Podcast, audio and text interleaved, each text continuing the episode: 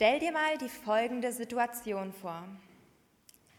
Du warst in den Ferien, hattest eine wunderbare Zeit und kommst frisch erholt zurück nach Hause. Noch voll in den Urlaub-Vibes schließt du die Tür auf, gehst ins Haus rein und alles sieht irgendwie unordentlich aus. Dein Blick fällt auf das Fenster. Es steht offen. Nach und nach dämmert dir, dass während deiner Abwesenheit eingebrochen wurde. Hättest du damit gerechnet? Obwohl Einbrecher bei mir zu Hause nicht viel zu holen hätten, ist das für mich ein ziemliches Horrorszenario. Viele Menschen, bei denen eingebrochen wurde, berichten, dass sie sich danach in ihrem Zuhause nicht mehr sicher gefühlt haben. Aber manchmal braucht es dafür nicht mal einen realen Einbruch, sondern die Angst davor reicht schon aus, damit man sich nicht hundertprozentig sicher fühlt. Sommerzeit ist auch Einbruchszeit. Statistiken belegen, dass in der Ferienzeit besonders viele Einbrüche passieren.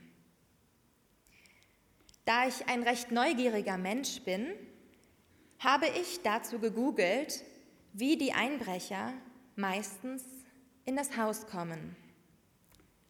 Tatsächlich durchs Fenster. Und falls man nicht weiß, wie das geht, dann kann man sich einfach ein Video auf YouTube dazu anschauen. Dort findet man unzählige Videos, wie man innerhalb von wenigen Sekunden mit einem Schraubenzieher ganz leicht ein Fenster aufhebeln kann. Aber auch jetzt, wo ich weiß, wie einfach das ist, fühle ich mich trotzdem immer noch sehr sicher zu Hause. Das hat mir gerade wieder eine Situation in dieser Woche gezeigt. Vor ein paar Nächten hörten Tim und ich gerade beim Einschlafen ein mega lautes Geräusch. Natürlich waren wir sofort wieder hellwach. Tims erster Gedanke war, wir haben die Tür aber abgeschlossen, oder? Mein erster Gedanke war, hoffentlich lüftet jetzt nicht die Dame unter uns, denn dann zieht immer so ein penetranter Zigarettengeruch in die Wohnung und ja, das ist nicht so meins. Aber dazu muss man wissen, dass bei uns im Haus, es ist recht alt und die Fenster machen beim Öffnen immer einen ziemlichen Lärm. Drum kann man bei so einem lauten Geräusch an beides denken. An ein geöffnetes Fenster, aber auch an eine Tür, die zuschlägt oder eben an einen Einbruch. Da ich aber offensichtlich mehr Angst vor Zigarettenrauch in der Wohnung habe als vor Einbrechern, habe ich an diese Möglichkeit des Einbruchs gar nicht gedacht. Ich würde bei mir zu Hause niemals einen Einbruch erwarten. Der Bibeltext von heute legt etwas anderes nahe. Auch hier geht es ums Erwarten oder in anderen Worten ums Bereitsein. Jesus spricht zu seinen Jüngern und fordert sie und mit ihnen auch uns auf, die Lenden umgürtet zu haben. Denn genau das taten die Israeliten damals, als sie sich auf ihren Auszug aus Ägypten vorbereiteten. Und nun sollen auch die Jünger Jesu, also auch wir, es ihnen gleich tun. Denn der Auszug in das Reich Gottes steht uns bevor. Übertragen in unsere Zeit könnte man vielleicht sagen, dass wir zu Hause keine allzu locker sitzende Jogginghose anhaben sollten, die uns noch irgendwie so halb runterrutscht, wenn wir uns schnell auf den Weg machen müssen. Und auch eine zweite Anweisung fügt Jesus noch an. Ich sage es mit einem Filmzitat, an das sich der ein oder andere Harry Potter-Fan vielleicht erinnert. Man darf nur nicht vergessen, ein Licht leuchten zu lassen. Licht vertreibt die Dunkelheit. Es schafft Sicherheit. Denn wir können sehen, was um uns herum ist. Und wenn wir eilig aufbrechen müssen, dann stolpern wir nicht gleich über den ersten Gegenstand, der da irgendwo vor uns auf dem Boden liegt.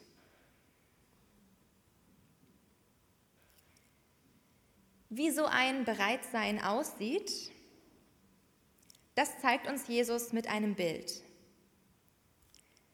Der Hausherr ist auf einer Hochzeit. Sicher kennt es der ein oder andere von euch. Wenn man auf einem Fest ist mit so richtig guter Stimmung, dann kann das schon auch mal etwas länger gehen, bis tief in die Nacht hinein vielleicht. Die Bediensteten des Hausherrn sollen trotzdem alle Zeit bereit sein, eben auch bis in die Nacht hinein, damit sie ihm sofort die Tür öffnen können, wenn er da ist. Dann werden sie glücklich sein, weil er ihnen dienen wird. Heute erinnert mich das sehr daran, wie man sich vielleicht im Büro immer dazu darauf einstellt, dass der Chef gleich um die Ecke kommt und man die privaten Mails deshalb so unauffällig wie möglich checkt. Oder in der Schule, wenn der Lehrer vielleicht mal ganz kurz den Raum verlässt man endlich durchatmen kann, vielleicht kurz mit dem Nachbarn ein bisschen quatschen kann. Aber währenddessen hält man sich trotzdem bereit, weil der Lehrer kann ja jeden Moment zurück sein. Wären wir in solchen Momenten, wenn der Chef oder der Lehrer zurückkommt, nicht bereit, dann könnte das ziemlichen Ärger geben. Aber das Schöne ist, dass sich Jesus hier eben gar nicht auf den Ärger fokussiert. Stattdessen sagt er uns, dass unser Bereitsein uns glücklich machen wird,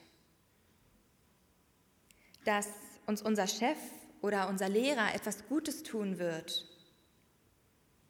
Das Bereitsein zahlt sich also ganz klar aus. Jetzt bringt Jesus noch ein anderes Beispiel. Und zwar das eines Einbruchs. Dabei muss ich sofort an den deutschen Stand-up-Comedian Felix Lobrecht denken.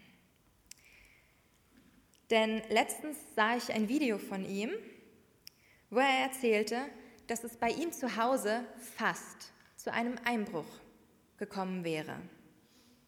Fast nur deshalb, weil er zufällig gerade zu Hause war und das Ganze mitbekommen hat. Weil er nicht wusste, was er tun sollte, dachte er, er macht sich am besten mal irgendwie bemerkbar. Also hat er von innen an die Tür geklopft. Und tatsächlich, es hat funktioniert. Die Einbrecher haben offenbar verstanden, oh, da ist jemand und sind haben sich schnell auf und davon gemacht. Wenn er das erzählt, dann sagt er immer, dass er sie sozusagen in die Flucht geklopft hat. Trotzdem hat er sich verständlicherweise zu Hause nicht mehr so sicher gefühlt. Die Einbrecher hätten ja auch wiederkommen können. Halten wir fest, er wusste nicht, wann die Diebe kommen oder dass sie überhaupt kommen. Dennoch war er, vielleicht auch durch Zufall, bereit. Zumindest insofern, als dass er den Einbruch mitbekommen hat. Allerdings war er ja unsicher, was er in dieser Situation tun sollte. Das zeigt mir, dass er eben doch nicht so vollumfänglich bereit war, wie Jesus das von uns fordert. Denn in der Erzählung heißt es, der Hausherr ließe nicht in sein Haus einbrechen. Das klingt irgendwie viel einfacher, als ob es total easy wäre, einen Einbruch zu verhindern, wenn man entsprechend bereit ist. Das Schwierige in dem Fall wäre also das Bereitsein an sich. Und wenn man es nicht ist, dann hat es hier in dieser Erzählung auch negative Konsequenzen. Denn dann hat der Dieb Erfolg bei seinem Einbruch und man wird ausgeraubt. Oder Schlimmeres. Jetzt wird es nämlich richtig brutal in der Geschichte. Gut möglich, dass Petrus einer war, der es ganz genau wissen wollte. Denn er fragt jetzt nach. Wer muss denn diesen hohen Anspruch des Bereitseins erfüllen? Wer wird nach welchem Maß gemessen werden? Jesus erzählt, es wird einer als Verwalter eingesetzt. Er bekommt also eine ziemlich hohe Position. Das Problem ist, er kommt seiner Aufgabe nicht nach. Er ist nicht vorbereitet darauf, dass der Hausherr wiederkommt. Er erwartet es nicht, ist der Verantwortung, die ihm übertragen wurde, nicht nachgekommen. Und die Strafe lässt nicht lange auf sich warten. Jesus sagt, der untreue Verwalter wird in Stücke gehauen werden. Das ist natürlich gleich viel heftiger, als wenn zum Beispiel ein Mitarbeiter, der Mist gebaut hat, seinen Job verliert, selbst wenn er auf das Einkommen angewiesen ist.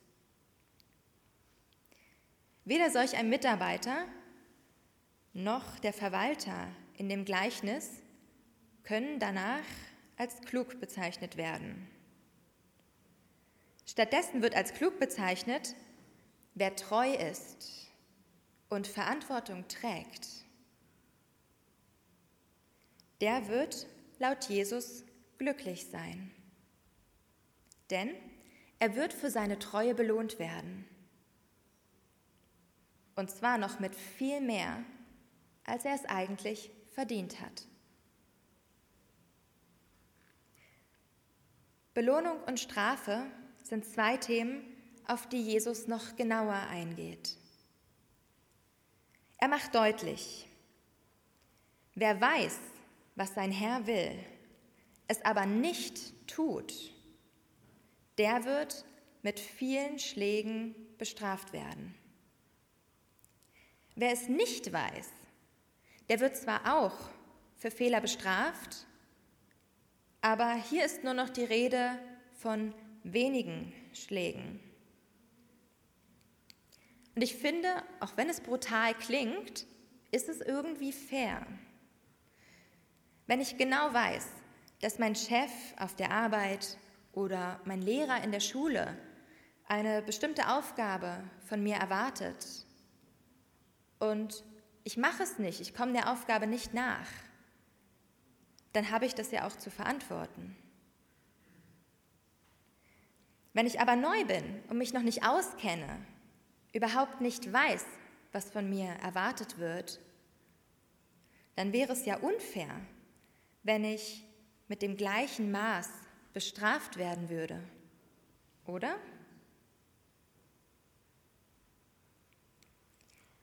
Was meint jetzt aber diese ganze Geschichte mit der Trainerhose und dem Licht, mit dem Bereitsein, wenn der Chef, der Lehrer oder der Einbrecher kommt?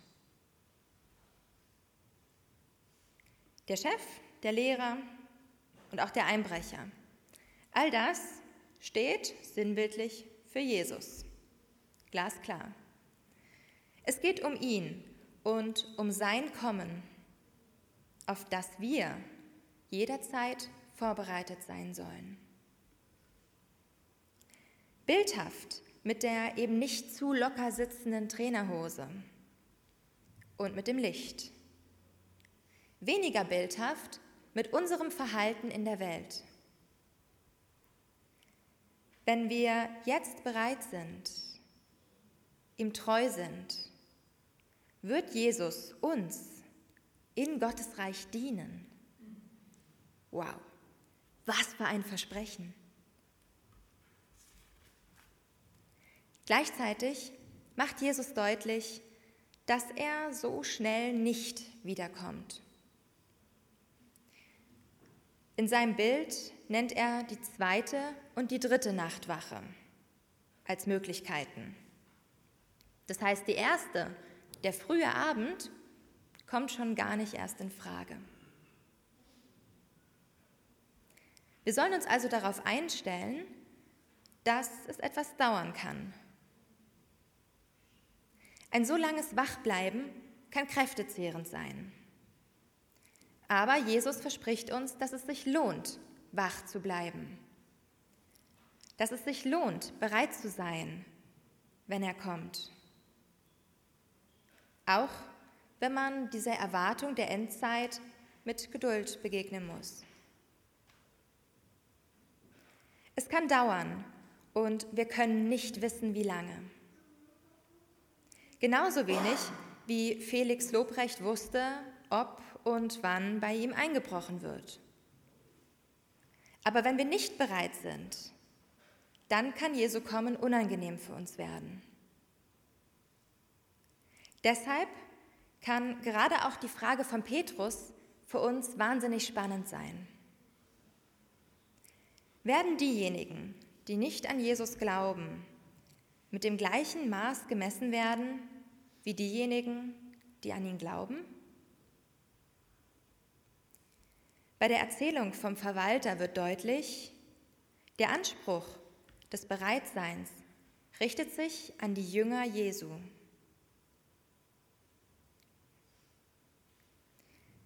Und diejenigen, die wissen, was Jesus will, es aber nicht tun, die werden viel stärker bestraft als diejenigen, die es nicht wissen.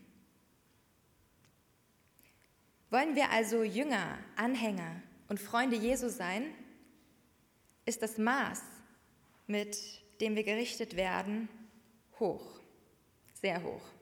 Wir müssen bereit sein. Die Frage ist also, wie sind wir bereit? Erstens, der heutige Predigtext sagt uns deutlich, dass wir uns eben nicht sicher fühlen sollen. Nur weil wir heute hier in der Kirche sind, sind wir keine Superchristen. Mit unserer Anwesenheit hier haben wir kein VIP-Direktticket in Gottes Reich. Es wird nach wie vor von uns verlangt, treu zu handeln und Jesus zu erwarten, damit wir allzeit bereit sind, wie das Pfadfindermotto es so treffend formuliert. Zweitens, Gott hat uns unser Leben anvertraut. Das heißt, wir sollen es auch nutzen. Nicht nur jeden Morgen darauf warten, dass der Tag vorbei ist, sondern ihn dankbar als Geschenk leben. Das ist vielleicht gerade jetzt, wo sich die Ferien fast schon wieder dem Ende zuneigen, besonders wichtig. Auch wenn wir in der Arbeit oder in der Schule sind, dann ist das geschenkte Lebenszeit.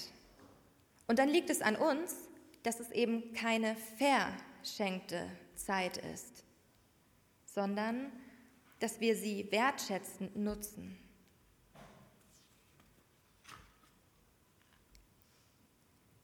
Drittens.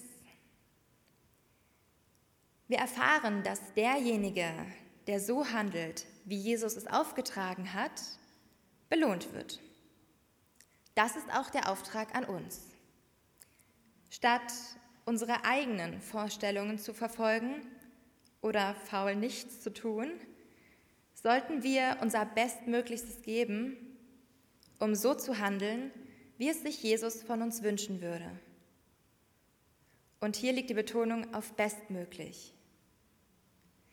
Der Anspruch, den Jesus beispielsweise in der Bergpredigt verkündet, der ist hoch, sehr hoch, teilweise sicher auch zu hoch. Aber ich bin überzeugt, dass er das weiß. Er kennt uns. Er weiß, wo wir alles geben oder wo wir schlichtweg den einfacheren Weg wählen. Und letztendlich stellt er Anforderungen wie diejenigen aus der Bergpredigt nicht umsonst an uns. Er traut sie uns zu. Und ich finde, das macht Mut. Mut, unser Bestes zu geben und den Menschen und Gott mit Liebe zu begegnen. Dabei können wir uns immer wieder fragen, was von dem, was Jesus wichtig ist, auch uns besonders wichtig ist. Und auch, wo wir noch Verbesserungsbedarf sehen. Wo können wir noch mehr tun und was? Der vierte und letzte Punkt ist der wohl wichtigste. Gott ist gütig. Deshalb bekommt der Knecht in dem Gleichnis eine unfassbar große Belohnung, indem er eben über diesen gesamten Besitz gestellt wird. Deshalb wird auch die Belohnung Gottes, das, was wir eigentlich verdienen, um ein Vielfaches übersteigen. Deshalb können und sollten wir uns immer an ihn wenden. Er ist für uns da. Genau aus diesem Grund muss es uns auch keine Angst machen, wenn von demjenigen, dem viel gegeben wurde, auch viel gefordert wird. Denn wir sind ja nicht alleine.